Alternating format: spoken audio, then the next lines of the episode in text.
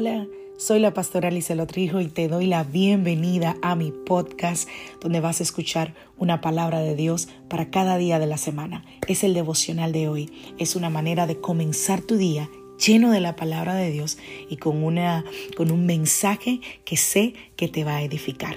Dios te bendiga. Aquí el devocional de hoy.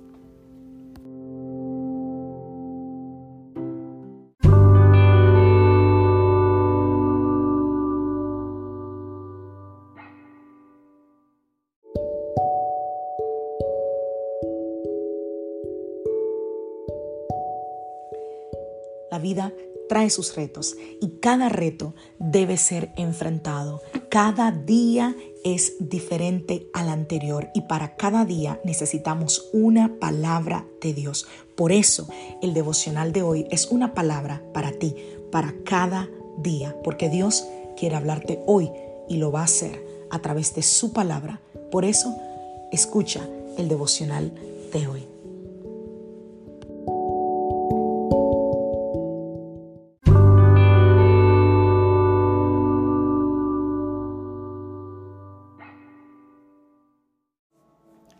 Devocional del día de hoy.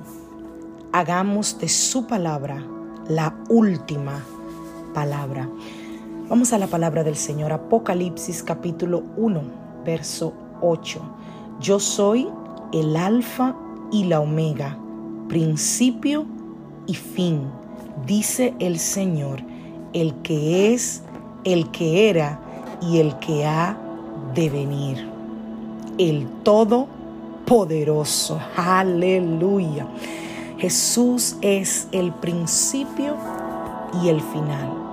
Él es el Todopoderoso. Cuando el Señor nos dice eso en el libro de Apocalipsis, no solo nos estaba dando una información general, sino que nos estaba dando una verdad que nosotros podemos aplicar ahora mismo, hoy mismo.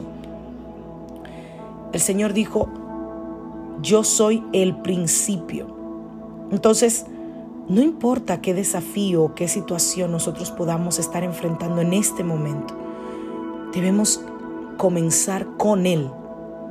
La palabra alfa quiere decir principio.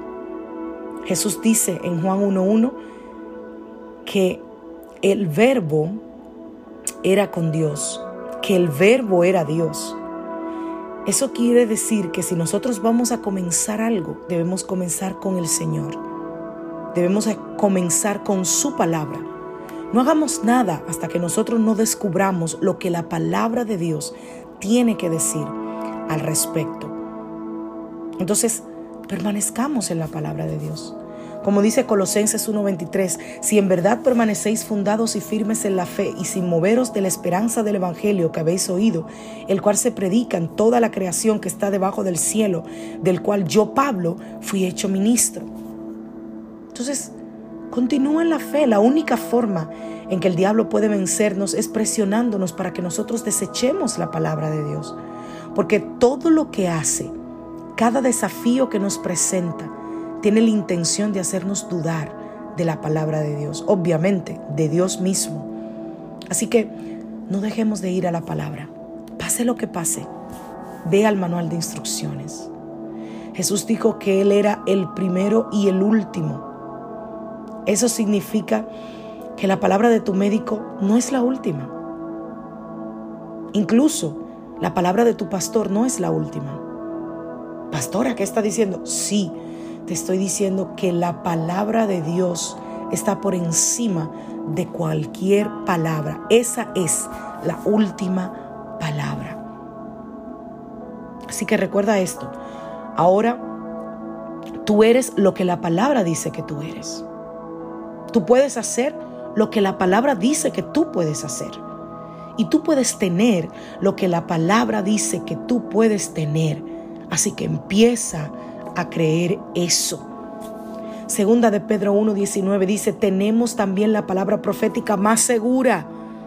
Atención a los que le gustan las palabras proféticas, a la cual hacéis bien en estar atentos como a una antorcha que alumbra en lugar oscuro, hasta que el día esclarezca y el lucero de la mañana salga en vuestros corazones. ¿Cuál es la palabra profética más segura?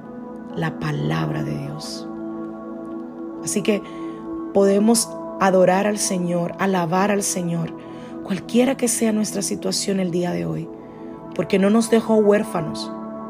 Primero, nos dejó su palabra, el manual de instrucciones, la manera en cómo debemos conducirnos, que si bien es cierto que no tiene el 100% de los temas que hoy en día vivimos, pero sí nos da luz para tener el 100% de las ideas de qué hacer. ¿Qué quiero decir con esto? Bueno, la Biblia no menciona el no fumar, por ejemplo, pero nuestra ética, nuestra conducta moral, nuestra santidad, el cuidar de nuestra salud, nos lleva a saber que no es correcto. Y así un sinfín de temas que exclusivamente la Biblia no los habla en detalle, pero que sí te da luz con respecto a qué hacer.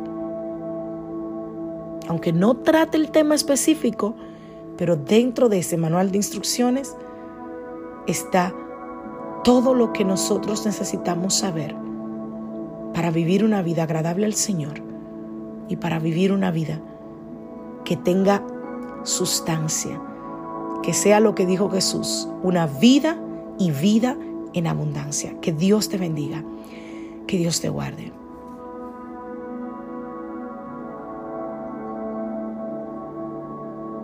Soy la pastora Alicia Rijo de la iglesia Casa de Su Presencia desde Greenville, South Carolina y te deseo un feliz día.